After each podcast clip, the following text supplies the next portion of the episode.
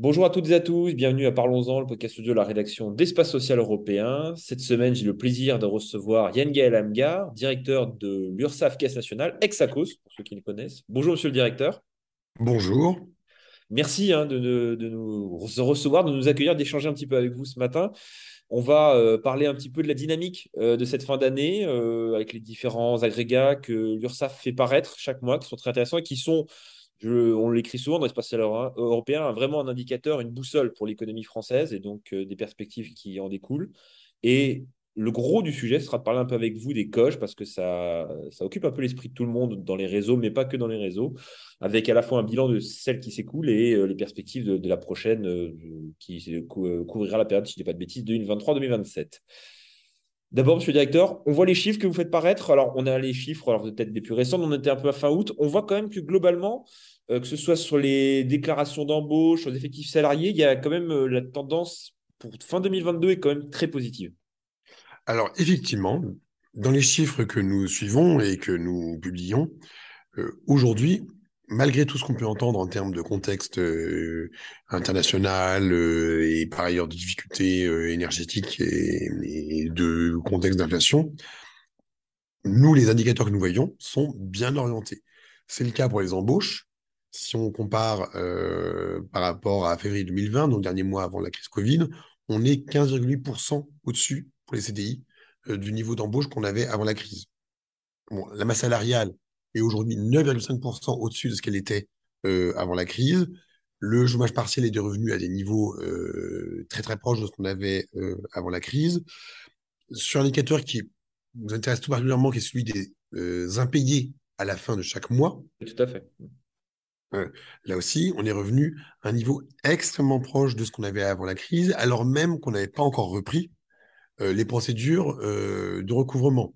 Alors, nous, il y a un sujet qu'on suit tout particulièrement avec attention, c'est aussi la manière dont les, entreprises euh, appurent la dette qu'elles ont conclue avec l'URSSAF pendant euh, la crise sanitaire.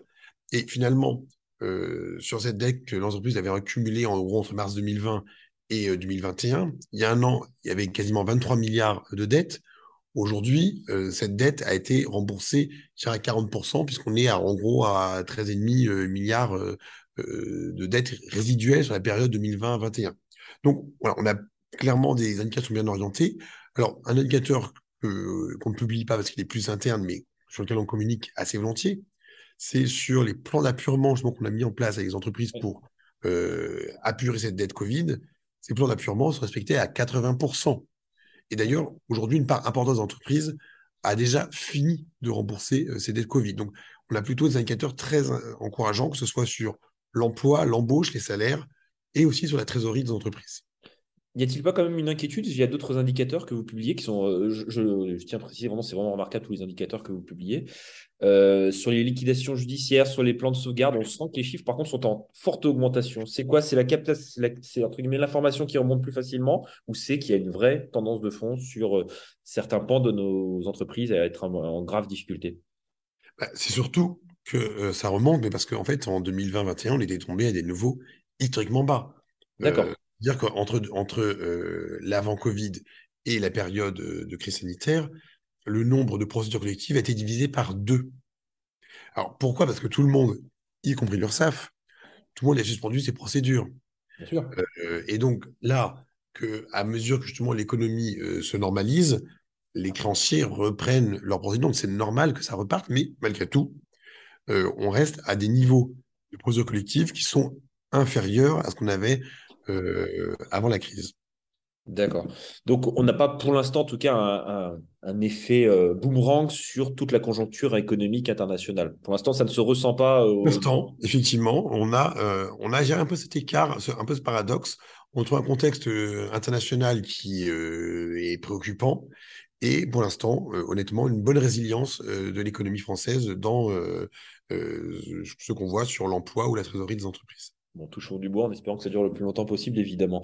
Sur le, bilan euh, de la COGE, pour changer entre guillemets, mais pas que, quoique, euh, sur la COGE 2018-2022, qui se termine donc à, la fin de cette année, Euh, est-ce qu'on peut déjà rappeler les principaux axes? De mémoire, c'était quand même travailler plus sur l'offre aux entreprises, pérenniser les modèles de recouvrement et euh, aussi un peu adapter les, les le fonctionnement euh, interne à, la cause? Alors, effectivement, c'est vrai qu'on s'était donné déjà deux grandes priorités sur cette euh, COGE. C'était d'une part l'offre de services aux entreprises et enfin, à l'ensemble des usagers de l'URSSAF, entreprises ou non entreprises, parce qu'on a des usagers qui sont largement diversifiés, qu'il s'agisse euh, alors des travailleurs indépendants, c'était un enjeu très fort de savoir mettre en place une offre dédiée aux travailleurs indépendants. Mais on a aussi un, public avec qui on développe de nouveaux services qui sont tout public de l'emploi à domicile, et puis des publics plus divers qu'on a repris, comme les, par exemple les artistes-auteurs. On avait un fort enjeu de mise à niveau de notre offre de services pour qu'elle soit plus personnalisée, plus proactive, et par ailleurs plus à l'état de l'art en termes de digitalisation euh, de ces services et en prenant en charge, le cas échéant, ce qu'on a fait avec les indépendants, euh, le fait d'avoir une autre service qui va plus loin que les seuls besoins, du recouvrement. C'est ce qu'on a fait pour les indépendants avec la démarche d'accueil commun ou la démarche HELP euh, de coordination des interventions dans les situations de précarité. L'autre grande attente par rapport à cette coche, c'était les transferts de collecte, une fusion du recouvrement au sein des URSAF, alors même si euh, les choses se sont considérablement accélérées après l'adoption de la COGE, bon, si on prend déjà ces deux attentes, on considère qu'on est finalement au rendez-vous de ce qui est attendu, c'est-à-dire qu'on a euh, globalement tenu notre feuille de route, que ce soit sur l'offre de service, sur euh, la, les transferts de collecte. Après, le fait marquant de cette COGE, c'est l'ampleur de tout ce qui n'était pas prévu dans la COGE. Oui, tout à fait. Ah c'est normal qu'on ne puisse pas tout prévoir dans une coge, euh, on n'a pas d'histoire, et forcément, en cinq ans, il se passe beaucoup de choses qu'on n'a pas prévues à un moment donné. Mais c'est vrai que, dans cette coge, ça constituait une ampleur inégalée, alors, avec deux grandes thématiques. Bah, d'une part, là aussi, des nouvelles missions qui nous étaient confiées, qui n'avaient pas été prévues dans la coge, qu'il s'agisse des transferts de collecte, euh, résultant notamment de la LFSS pour 2020, il s'agit par exemple aussi de l'avance immédiate du crédit d'impôt service à la personne qu'on a déployé cette année. Bon. Et puis, l'autre fait marquant qui n'est pas pris dans la coche, c'est la crise sanitaire. Euh, avec ce que ça a supposé comme euh, adaptation et transformation euh, interne. Au total, aujourd'hui, alors même que certains avaient pu s'inquiéter, soit du fait que les nouveaux projets aurait un effet un peu d'éviction par rapport à ce qui est prévu dans la COGE, soit que cette crise sanitaire nous empêcherait de faire ce qui est prévu dans la COGE, globalement, on est au rendez-vous de nos engagements. C'est-à-dire que les projets qu'on avait prévus mener au cours de la COGE ont été pour l'essentiel menés. il peut y avoir parfois un décalage de trois mois, six mois sur tel ou tel projet, ce qui honnêtement n'est pas dramatique quand on est sur une programmation à cinq ans. Tout à fait. Sur nos indicateurs, on est au rendez-vous. Mais de réserve, mais ce côté, bien entendu, ce qui concerne le, taux de recouvrement, qui a bien entendu été très fortement impacté par la crise. Et voilà, je pense que c'est C'est presque, j'en fais une porte ouverte en disant cela.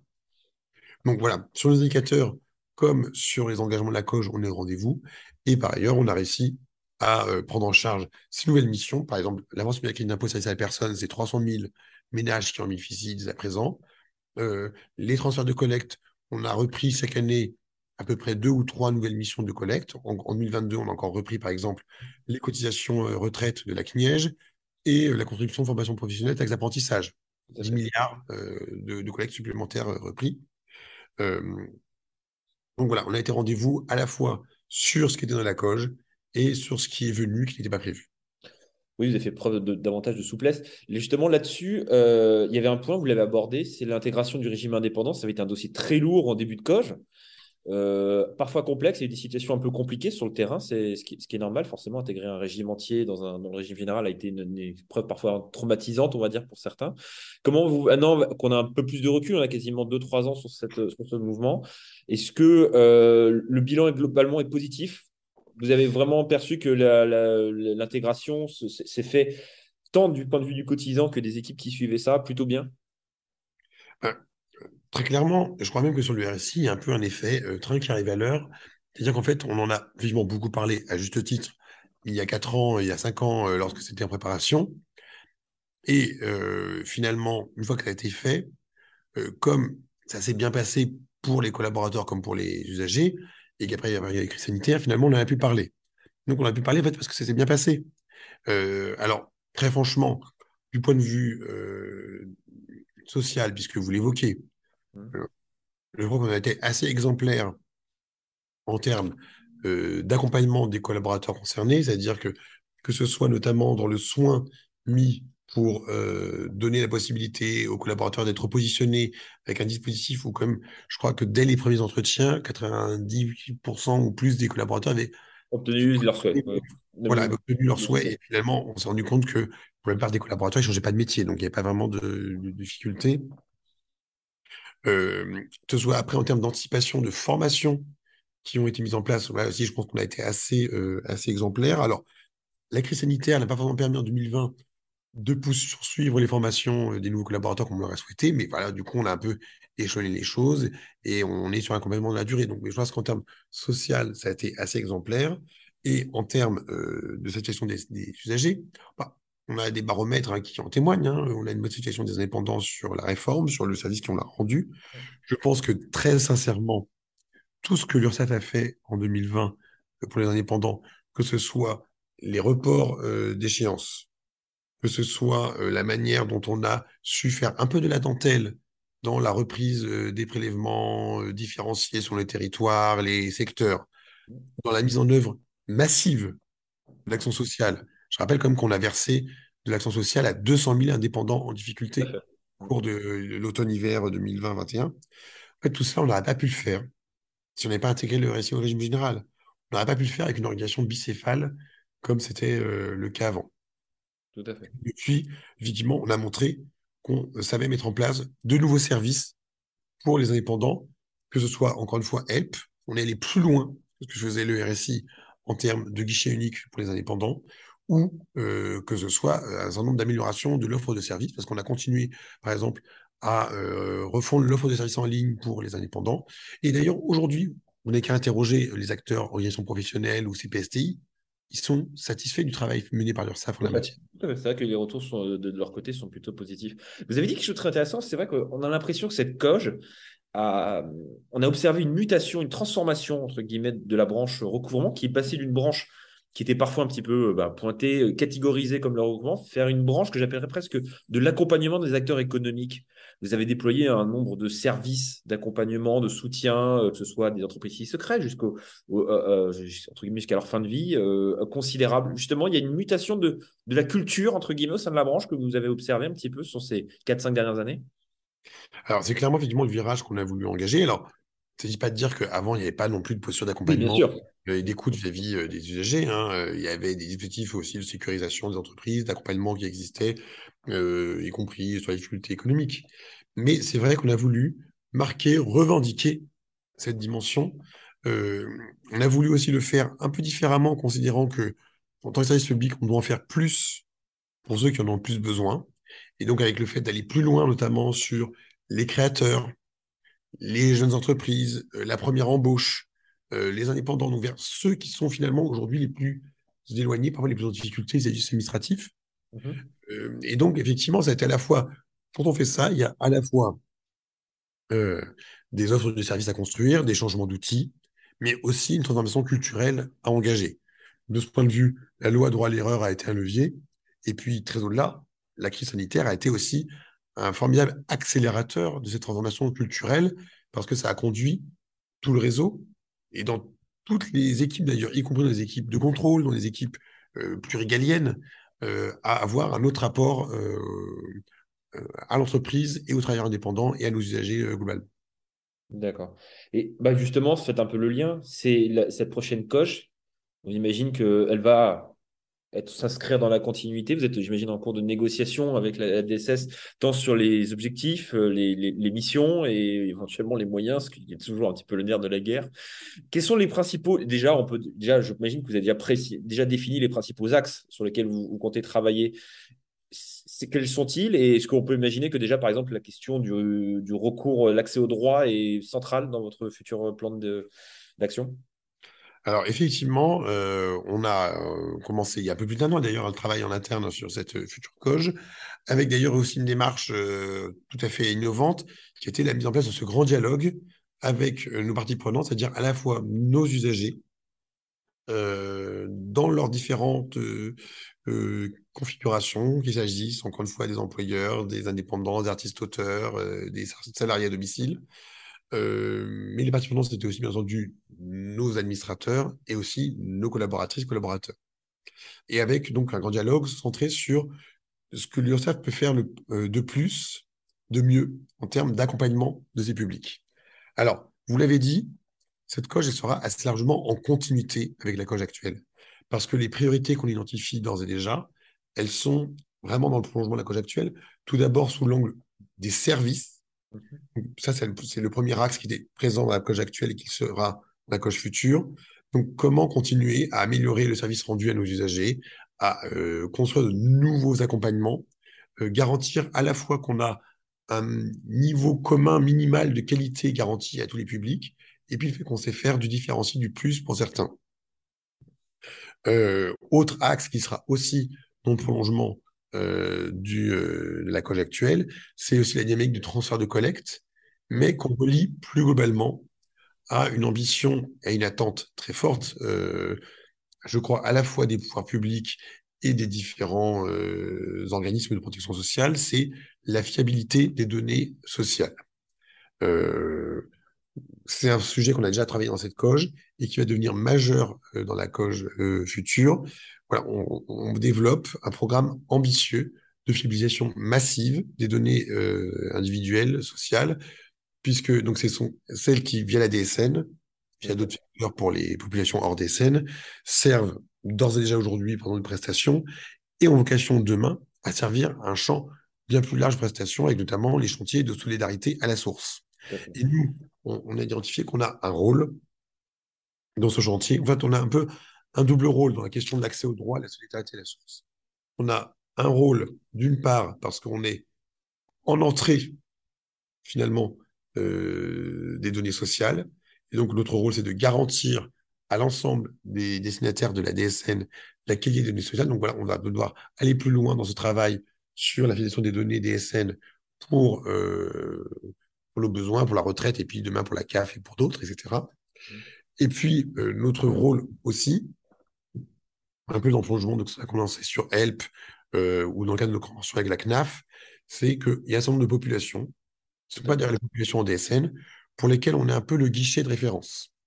Euh, et donc pour lesquelles on a vocation à faire de l'accès au droit. Alors, d'une part, en mettant en place des partages de données pour garantir l'automaticité euh, de la délivrance des prestations. c'est ce qu'on a commencé à faire par exemple pour les salariés à domicile, euh, pour garantir euh, le bon accès aux IJ, aux allocations chômage. Euh, c'est ce qu'on a commencé à travailler avec la CNAF pour faciliter l'ouverture des droits CAF pour les travailleurs indépendants. Et puis, j'ai à côté de ces sujets des approches qui passent par du flux de données, et ça c'est indispensable.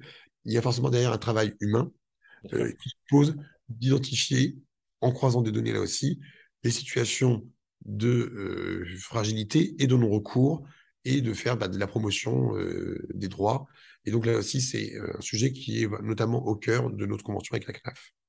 C'est un sujet. Alors, juste un petit point pour ceux qui ne savent pas. Le grand dialogue, c'est pas un, entre guillemets une boîte, euh, un concept inventé au niveau de la Caisse nationale qui est un bidule. Hein.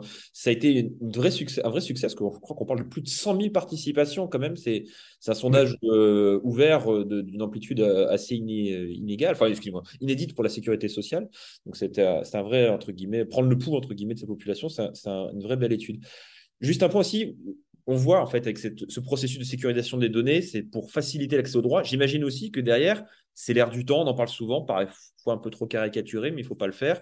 Évidemment, c'est aussi de renforcer vos pôles de compétences en termes de lutte contre la fraude. Alors oui, hein, bien entendu. Euh, alors aujourd'hui, on, est très présent sur le domaine de la lutte contre la dissimulée. Euh, on considère qu'on couvre environ 10% euh, d'une dissimulée. Alors en matière de fraude, le 100% n'existe pas, heureusement, mais on considère qu'on peut et qu'on doit faire plus. D'ailleurs, on est sur ce sujet depuis euh, plus, plus d'une décennie dans une logique de progrès permanent, c'est-à-dire que chaque année, on augmente les montants redressés. Et donc, naturellement, au cours de la prochaine COGE, on souhaitera poursuivre cette progression en mettant à la fois plus de ressources, en sachant mieux utiliser les données. On a depuis, pour la deuxième année, un dispositif de data mining sur la lutte contre la illégale qui nous permet de mieux cibler nos redressements. Mieux utiliser les données, c'est notamment ce qu'on va faire aussi avec une nouvelle base de données sur les déclarations de détachement qui permet de mieux cibler le risque de fraude de détachement, car on sait que c'est un enjeu très fort, euh, alors à la fois pour les droits des salariés, en termes de concurrence inéquitable entre les entreprises, et puis aussi en termes de montant euh, de cotisation euh, éludées. Donc, sachez sur lequel on va s'être progresser. Et puis, grâce aux données qu'on récupère désormais depuis notamment les plateformes d'économie collaborative, on va pouvoir aussi mieux travailler euh, sur euh, la fraude euh, aux cotisations dans ce domaine, avec donc le souhait de mettre en place des outils permettant de mieux régulariser, de régulariser finalement les sommes non déclarées ou sous-déclarées par les auto-entrepreneurs. D'accord, donc c'est un, projet assez ambitieux. Dernière question, monsieur le directeur, last but not least, comme diraient nos amis anglophones. On va parler un peu du réseau des URSAF. quid, entre guillemets, sur cette prochaine coche? Va-t-il évoluer? Est-il appelé à évoluer? Si oui, de quelle manière? Nous, on, considère qu'on a, euh, dans l'organisation actuelle, finalement, un réseau qui euh, est bien équilibré. Euh, c'est-à-dire que, on l'avait déjà dit lors de la précédente COGE et on le redira là, franchement, le, maillage nôtre ne nous fait pas spécialement envie. Et d'ailleurs, on voit que l'État revient assez largement. Le président Premier ministre, il d'ailleurs, il est assez critique hein, sur certaines des régions nôtres qui n'ont pas de sens. Donc, on est plutôt sur un souhait euh, de stabilité euh, en termes de configuration des, organismes. Et euh, concernant les implantations, là aussi, je crois que la demande ces dernières années, elle est plutôt dans le sens de la proximité. Et donc, on souhaite maintenir notre maillage et même d'ailleurs éventuellement rouvrir de l'accueil physique là où il était parti. Donc, finalement, on est vraiment dans une logique de stabilité du réseau. D'accord. Bah, merci beaucoup en tout cas. Merci de nous avoir consacré un peu de votre temps. C'est à vous. précieux. Il y a beaucoup de choses entre le PLFCS et tout ça. Euh, cette fin d'année qui s'annonce un petit peu tumultueuse. Merci. Merci beaucoup, Monsieur Hamgar. Merci à vous. Merci à toutes et à tous de nous avoir écoutés. On se retrouve la semaine prochaine pour un autre podcast de la rédaction d'Espace Européen. À très bientôt. Au revoir.